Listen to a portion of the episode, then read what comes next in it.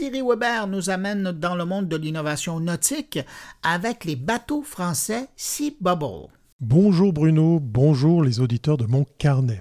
Même depuis le haut de mes montagnes ici en Suisse, j'arrive à percevoir le lac Léman, le plus grand lac de Suisse sur lequel beaucoup d'embarcations naviguent tout au long de l'année. Aujourd'hui, nous plongeons dans le domaine maritime pour une innovation qui fait littéralement voler les bateaux.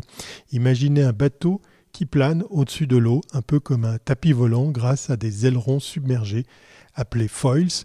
Ces derniers, combinés à une propulsion électrique, offrent des économies d'énergie impressionnantes allant de 40 à 70%. Le lac d'Annecy en France sert actuellement de terrain d'essai pour une embarcation futuriste décrite par Cyril Munn de Sea Bubbles comme une bulle volante. Mais ce n'est pas seulement un gadget, ces navires, en plus d'être verts, visent le transport de passagers et prochainement de fret dans les grands ports.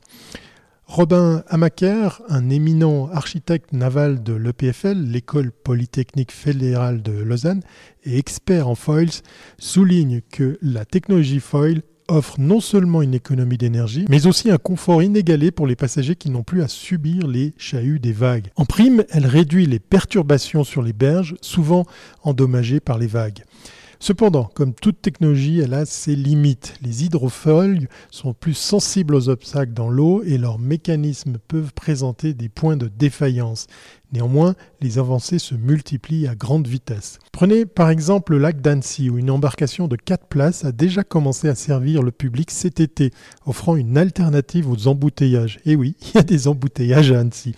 Et ce n'est que le début. De grands projets se dessinent avec des ambitions d'élargir ce concept à des navires de plus en plus grands en capacité. Et le phénomène prend de l'ampleur à l'échelle mondiale. L'Irlande, la Suède, les États-Unis, l'Allemagne tous se lancent dans la course aux hydrofioles.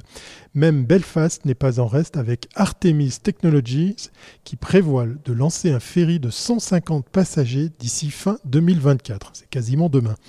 Mais pourquoi maintenant? Eh bien, plusieurs facteurs entrent en jeu, notamment les avancées dans les matériaux et les systèmes de contrôle de vol informatique. Les projets actuels comme celui d'Alain Thébault vont même au-delà avec l'idée d'utiliser les foils pour le transport local de containers dans les grands ports, une initiative qui pourrait révolutionner le transport maritime.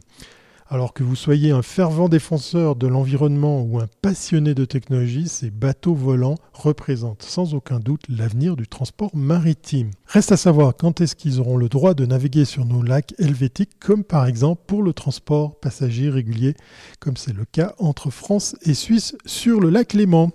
Allez, D'ici là, naviguez bien, portez-vous bien et à très bientôt si ce n'est pas avant.